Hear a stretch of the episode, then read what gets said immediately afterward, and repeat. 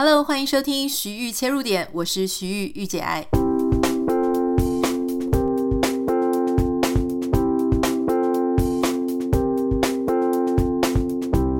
欢迎收听今天的节目。今天一开始要跟大家分享一个小小的新闻哦，就是如果你在几年前有特别注意到，就是郭台铭的红海会在威斯康星，美国威斯康星州设立工厂，为美国带来就业机会。我记得那个时候，呃，川普啊，还有就是一起出席这些活动，所以呃，也是非常大的一个新闻。但是在这个几年过去呢，当中也有包含有一些纠纷啦，例如说，呃，这个在媒体上就是有报道。说呃，这个中间它这个建工厂的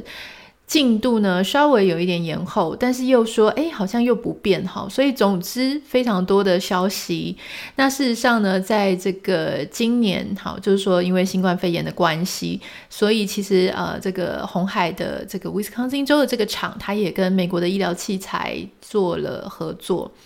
那一起去生产这个呼吸器。那当然，在今天的美国，许多的媒体呢都有报道这一则新闻啊，特别是像，例如说像呃这个《华尔街日报》呢，他就有提到讲说，哎，大家就是很好奇，就是说这个富士康集团到底会不会在威斯康星州，就是履行他要投资数十亿美元建厂的这个承诺。那郭台铭自己也有回应了哈，就是说这个当然他会希望说州政府呢还是要。呃，兑现就是说，当时他们的一些合约跟他们的一些补助款，那这当中是很复杂。不过看起来这个案子还是在继续的哈。那富士康也说他已经雇了五百多个五百多名员工啊，那特别是他也已经投了非常多亿个美元在这个里面。好，那当然了，我相信在我们局外人来看呢，我们当然觉得说，哦，OK，当然商人不会做一些。呃，有损自己利益的事情，那可能当中里面有一些项目啊，条件有一些改变，也是因为二零二零年新冠肺炎的疫情的关系，所以让整个市场跟产业都受到很大的影响。那包含这个彼此之间的一些角力啊，可能跟政治、跟商业、跟选举都有一些关系。但是当时呃提出要设厂，然后呃两方其实你看那个时候。呃，在台湾的选举啊，跟现在在美国的选举啊等等的，我相信其实大家都在从中有得到一些益处。那至于这个台湾的厂能不能够在美国哈，就是有一个这么大规模的的这个发展呢？我觉得这个事情还有待我们继续的慢慢的去观察。好，这个是今天稍微跟大家 update 了哈，反正这个场次目前这个计划还是在继续的，那可能就是就是红海跟。当地的州政府呢，在做一些角力哈，据说是据媒体的报道，是红海这边有一些规格上的跟产出项目的变化这样子。那州政府那边当然有他自己的一些考量。好，今天想要跟大家聊的事情，是我这几天有收到一个简讯，我觉得呃，我收到的时候我当场就笑出来了啦。但是我不知道大家如果听的话会怎么样哈。这当然可能跟每个人的呃想法跟每个人遇过的事情有关系。我收到一个，我我猜她是一个女生，好的一个网友，她就写信告诉我说，呃，她有一个可能是同事或朋友，他们常常一起吃午餐，每天都一起吃午餐。那他突然发现，原来他这个同事女生最近然后跟人家搞外遇，是别人的小三这样子。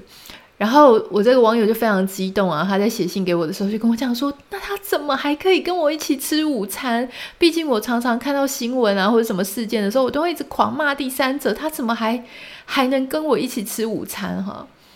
那我那时候看到这个讯息的时候，我就笑出来啊，我就想说，我就回他，我就说啊，你又不是原配，他为什么不可以跟你一起吃午餐？啊，就算是原配，说不定很多人也是吃得下午餐啊，这样子。那我其实有一点。当然，我大概知道这个网友在介意什么啦，因为他可能是呃人生当中第一次这么接近的一个朋友，这么亲近的一个朋友或同事，然后居然是传说中的小三，好，那他觉得很震惊，他可能觉得这个同事平常人也很不错，看起来也很乖巧，那怎么会怎么会是他哈？我就觉得，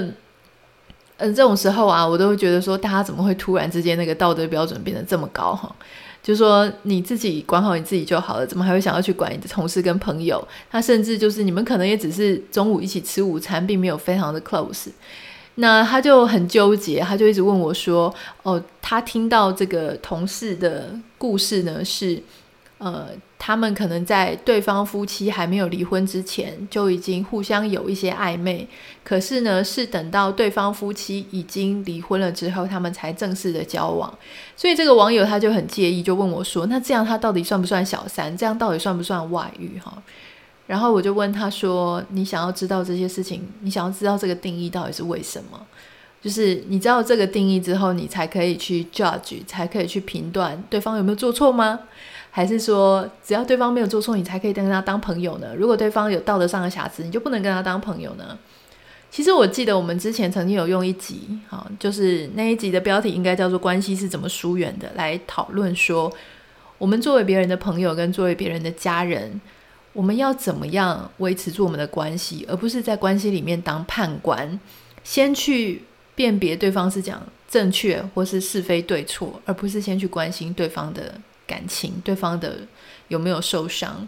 五秒钟音乐之后，马上回来啊、跟你分享我对于这件事情的想法。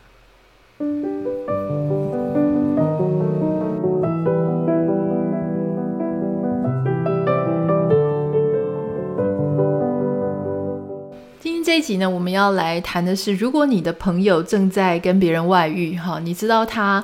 正在，不管他是男生还是女生，他正在介入别人的家庭，或者他正在一段外遇的关系，他正在破坏自己的家庭。我们身为朋友，我们到底应该要怎么办呢？哈，首先我觉得大家要想一件事情，就是说你到底还需不需要，你还想不想要这一段友情？想不想要这段友谊？因为这件事情非常的复杂哈，呃，很容易在你讲话的过程当中，或者在你个人的价值观当中运作的时候呢，诶，不小心这一段感情、这段友谊就会发生破灭。好，第二件事情呢，就是说。你真的决定要去干涉别人的感情吗？好，因为事实上你并没有任何的义务必须要去这样做。你其实可以左耳进右耳出，哈，就是不用管人家的感情跟私事这么多，或是说，其实你可以关心他所有的一切。但是关于这一段事情呢，你可以假装就是呃，尽量能够能避则避，哈，就不要去介入，不要去涉入这件事，因为没有任何人。有这个责任义务要去当别人的婚姻咨询或者婚姻咨商嘛？有时候我觉得我们在台湾就很常会把我跟你很要好，我跟你很接近，跟我跟你之间没有秘密呢，会混在一起。事实上，我常常就会发现说，像欧美的人，他可以跟你非常的要好，可是他有很多私事他不会去问你。比方说你赚多少钱，他不会问你；你跟你之间丈夫之间详细的关系，或是你跟外面这个外遇详细的关系。对方可能隐隐约约知道有这件事，可是他会基于礼貌、基于爱、基于关心，他不会去问，很奇怪吧？因为爱、因为关心、因为体谅，所以不问。好，这跟我们原本习惯的是说，因为我关心你，所以我才问你，这是很不一样的想法。可是为什么会这样呢？因为第一个，你知道他现在正在做的事情，可能是你也不喜欢，但是我不喜欢和我去。评断你是错的这件事情是两件事，我也不喜欢别人做一些有一点小罪小恶的事情。可是当我看到别人在做这些啊，我可能没有那么喜欢，比方说外遇啊这件事情的时候，我如果是一个真正的朋友，我真正关心你的感情，我真正关心你的状况，我应该会有什么样的想法？我应该会觉得说。会不会好？就是说你现在的心情真的非常的复杂，非常的纠结，而且要有一些怜悯的心。我的怜悯的心就是，我知道你现在心情好，正在非常边缘的状态，你的婚姻、你的感情，然后你的自我认同、自我价值。可能在这个时候都是处于那种摇摇欲坠，虽然看起来好像还尽量维持得很正常，可是你就知道说他已经在边缘了。如果这个自己的外遇或是啊、呃，就是介入别人的外遇这件事情呢，稍微一个处理不慎，其实很可能一切全毁哈。如果我是一个好的朋友，我应该会帮你想到你现在的情绪非常的复杂，非常的纠结，很可能根本不想跟任何人讲。那在这个时候，如果我作为一个好朋友，我只是要告诉你说，如果你有需要我的时候，我都会在你身边。可是我不需要告诉你说，你怎么会这样？你真的让我很失望哈！你真的很夸张，你怎么会做出这样的事？你真的太笨了。这个不是好朋友，这个就是你为了满足自己的，你知道吗？你只是想满足你自己的道德欲望、道德良知，然后你就让你的朋友感觉自我感觉更差。所以我觉得，其实我们如果作为一个真正的好朋友，真正关心对方的人，关心对方的感受，我们应该少讲话，多聆听。当对方想要讲什么的时候，我在这里，我听他讲，并且我不会把他告诉我的事情再去传散出去给其他不相干的人知道。觉得你如果能够做到这一点呢，你就已经算是一个非常好的朋友了。好，那为什么我会去？支持说你不要去管太多别人的感情上的事情，特别是就是婚姻或者感情哈，因为每一段婚姻里哈，这个每一段会造成婚外关系、外遇的关系里面，它常常都是非常复杂的，跟你想的很可能是不一样的。对方只是没有告诉你这么多，他在这一段婚姻、在这段感情里面真实的感受。比方说，他可能嫁的对象好已经冷落他非常久了，或是他们常常会有一些摩擦，有一些冷淡呢，是只有当事人知道的那种冷淡。你可能会觉得说，哎，你老公也都是会养你啊，钱会给你啊，或是凡事都依你，凡事都听你。你们看起来也有住在非常好的房子里，然后父慈子孝哈，然后家庭感觉也很好。那你怎么还会需要外遇呢？可是你知道吗？很多时候别人没有告诉你的是。婚姻当中里面的包含冷暴力啦，包含他们两个的兴趣可能完全不一样，包含可能啊、呃、已经很久没有亲密关系，或是在亲密关系里面没有办法得到满足，然后好多年，因为你不是当事人，你根本就不知道人家家里面房门内发生了什么样的事情，什么样的一些小小的细节让他必须要去外遇，或是什么样的细节呢？他会导致他去。爱上了别人，或是被别人介入家庭等等的哈，因为你不是他，你不知道。那你以为你们是朋友，可是你知道朋友之间是不会什么东西都去讲的哦，除非你真的是非常非常 close 的朋友。如果你们真的是所谓的密友的话，其实今天不用等到他外遇，你就应该知道这件事情迟早会发生。所以你如果这么的惊讶他会发生这件事情，表示你根本就不够了解他。你不够了解他的家庭，那如果你不够了解他的家庭，那你凭什么去讲对方是道德上有瑕疵，然后你看不起他，你觉得他做的事情非常错误，你无法接受，凭什么？所以今天其实我想要跟大家分享的就是说，我们作为别人的朋友，然后我们看到别人外遇，外遇他只是所有一件。整件事情的一个结果，跟他表现出来的样子。可是事实上呢，我们如果能够怀着一些比较怜悯的心情，我们应该要担心他的事情是他的日日日常正常的常轨很可能会被毁掉。那他未来会对他有什么样的影响？我们去多担心一些这些事情，而不要去评断说别人做这件事情到底是对还是错。好，所以其实我想，我们作为朋友啦，其实最重要的，呃，当我们自己的朋友外遇的时候，哈，或者说他介入了别人的家庭的时候，第一个我觉得最重要的事情是，如果你还要这段友情，如果你希望你对他讲的话是他能够听得进去的，不要忘记第一件事情就是先关心他的感受，哈。然后，像以这个案例来讲，我这个网友他说：“哦，他怎么可以跟我一起吃饭？我毕竟我之前看到新闻的时候，我都会大骂那些什么新闻人物啊，怎么可以外遇？怎么可以当小三？”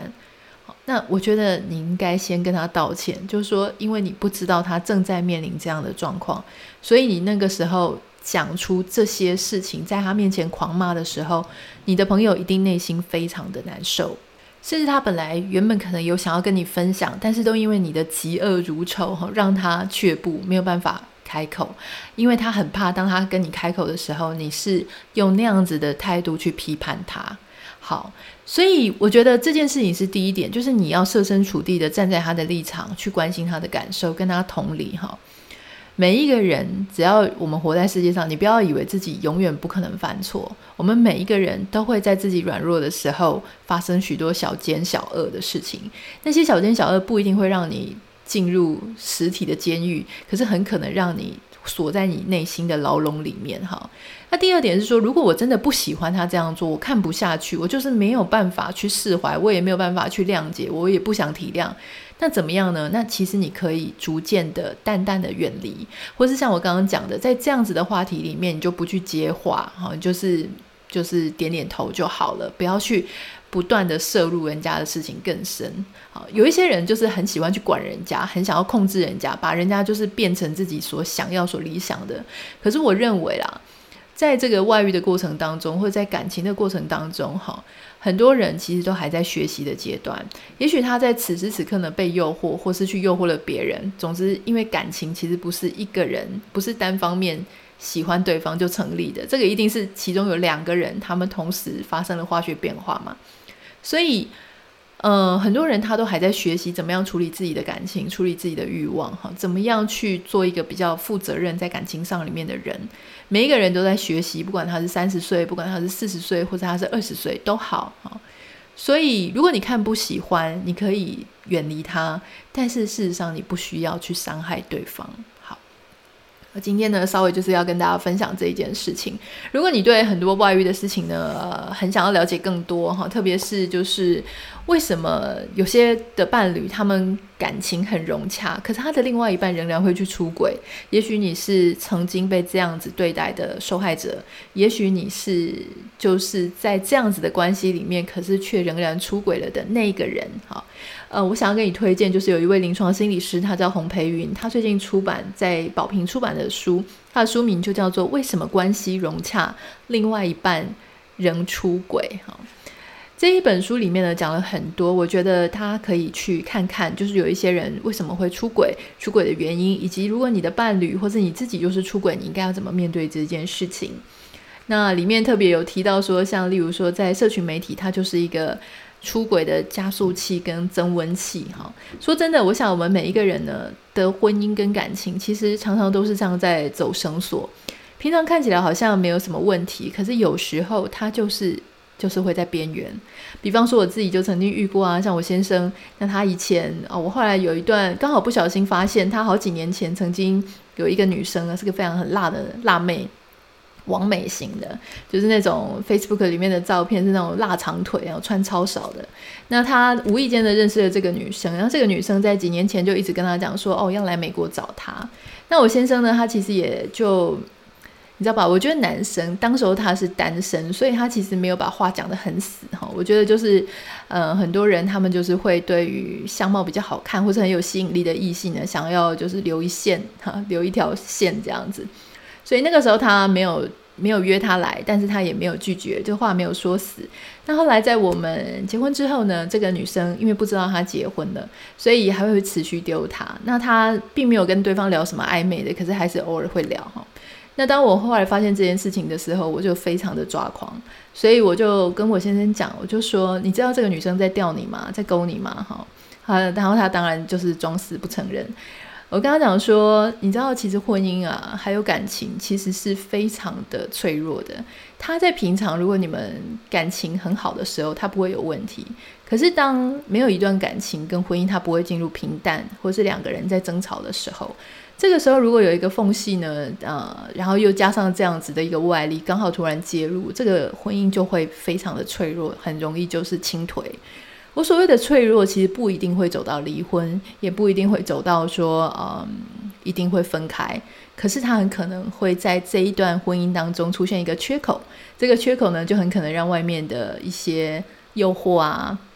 会跑进来。那假设说今天上了床，可是你并没有要离婚，我是说假设，我并没有没有发生哦，哈，就是说假设啊，你真的有一个可以实现你去吃一下这个诱惑的机会。你去吃了，可是你没有想离婚，那怎么办？这个就变成这一本书叫做 《为什么关系融洽，另外一半仍出轨》哈。其实婚姻啊，我常常都觉得是非常非常脆弱的，就是你只要没有照顾好他，他就很容易会出现一个破口。那每一段婚姻里面呢，多多少少有一些破口的时候，每一个在婚姻里面的人，他们的接受程度不一样哈。如果是我的话，我有一点点破口，我可能就不想要了。但是有一些人，他有一点点破口，他觉得没关系，我可以撑过去这样子。所以那个时候我就告诉他，我说你最好的方式呢，就是你把对方啊删除，就是说你要不呢，我是不觉得现在这个时代，你告诉对方你结婚了会有什么帮助了哈。因为其实，在你没有告诉对方你结婚，你也没有拒绝对方的时候，其实你内心里面已经藏了一个留一条线的种子。那这个种子呢，我们就是不要让它发芽。所以我跟他讲说，你有一个很好的选择方式，就是你把对方删除哈，在你的如果你不觉得对方是很重要的朋友，你就把他删除吧。那我也是很理性的告诉他，我说你自己要决定哦，因为婚姻不容易哈，然后诱惑很容易，那你自己决定吧。然后后来就把这个人删除了。那我觉得那 OK，因为其实我没有非常的愤怒。为什么没有非常愤怒的原因，是因为我知道每个人他都会有一种小小的侥幸的心理，小小呃遇到诱惑的时候呢，他可能会觉得很开心。那特别是像男生或女生都一样，在某一个岁数呢，你的追求者啊、喜欢你的人越来越少之后呢，诶，出现一个这么有吸引力的，好，在外观上很有吸引力的人，他会一直不停的来跟你聊天。其实你知道，内心会有一些小小的愉悦。不只是男生哦，男生当然看到正妹跟他传讯息的时候，当然会很开心。那女生也是啊，你以为女生就不会吗？女生如果有一个很帅的小鲜肉，或是很帅的男生敲她讯息的时候，那个心里也是心花怒放，那跟一个猪头来敲讯息是绝对不一样的。所以我非常了解人性就是会这样子哈，所以不用愤怒。因为人都会有一点点这样子的一种开心的心理，那只是说这个开心的心理呢，当他呃超过一个容忍的阶段的时候，我觉得这就是你或你的另外一半要做选择的。好，那其实我就好好的告诉我的先生了，我刚才讲说你自己要决定哦，哈，因为我对这种事情是零容忍这样。那很好，那他也就做出了他的决定，所以我觉得这件事情呢，so far 就没有什么问题这样。那我不能跟你讲说永远好，我们两个的关系啊，或者是婚姻永远都不会有问题。但是至少在他出现一些呃，好像有一些事情把他推到边缘，或者有一些危机出来的时候，我们就是好好的去解决它。这样，今天就想要跟大家分享的就是说，诶，当朋友出现外遇，或者是朋友他呃主动或是被动，嗯，好像也没有主动被动啦，因为外遇绝对是两个人的事情。哈，就是说他去破坏别人，或是他被破坏。家庭呢，我们应该怎么做？好，如果你也有相同的际遇，你想要跟我分享，那欢迎你可以私讯到我的 Instagram 账号 Anita 点 Writer A N I T A 点 W R I T E R。那我要跟大家说一个很抱歉的事情，就是我知道很多人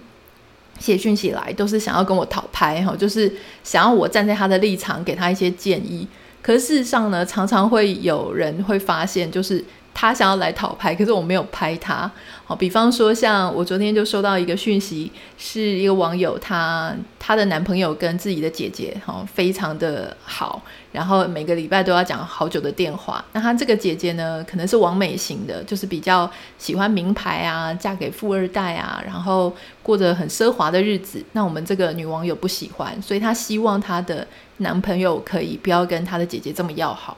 她就问我说，她该怎么办？哈。那我就跟他讲说，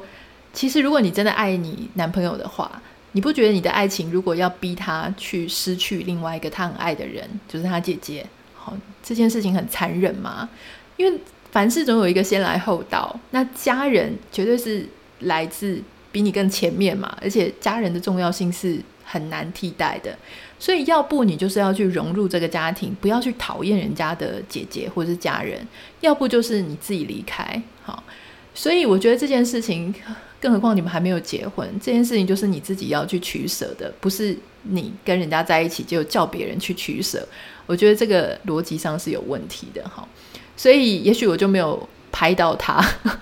那所以如果大家呃写私讯给我呢，我只能给你一些我觉得。我自己的观点，我不能说我的观点是对的，但是那个就是我在看这件事情的看法。你可以同意，也可以不同意。那你可以多多听不同的声音、不同的意见，哈。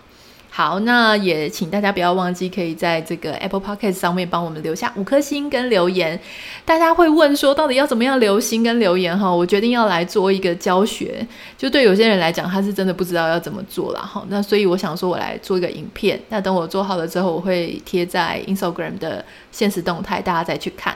好，今天就先这个样子喽。希望你会喜欢我们的节目，我们下次见，拜拜。